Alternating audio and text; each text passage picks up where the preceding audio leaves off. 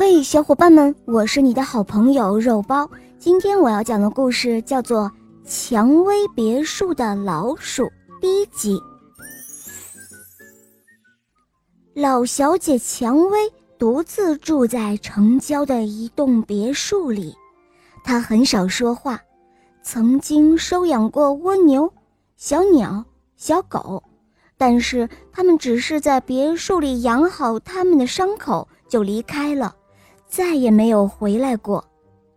有一个冬天，蔷薇小姐收养了一只老鼠，老鼠的名字叫班米，它最大的爱好就是搬别人家的米，所以它是一只不受欢迎的老鼠，一直流浪了很多年。为了结束这种生活，它拖着它的小皮箱，敲开了蔷薇小姐的别墅大门。蔷薇小姐看了看老鼠破旧的皮箱，皮箱的四个滑轮已经少了一个，看起来经不起拖拉了。于是，蔷薇小姐说：“如果你保证不咬坏我的木栅栏，不咬坏我的窗帘。”我就同意你住在这里。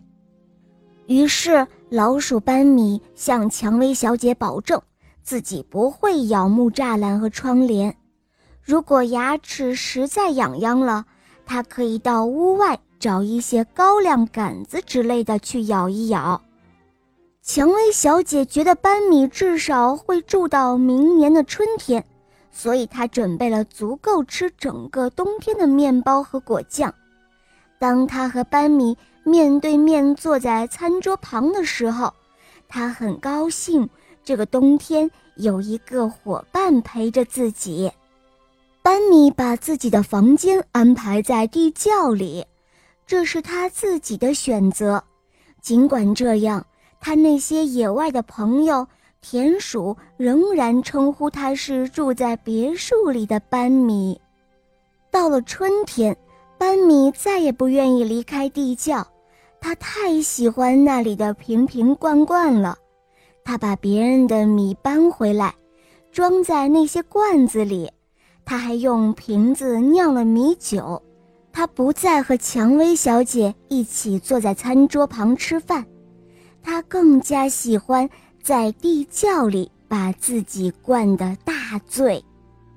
直到有一天。蔷薇小姐来到了地窖，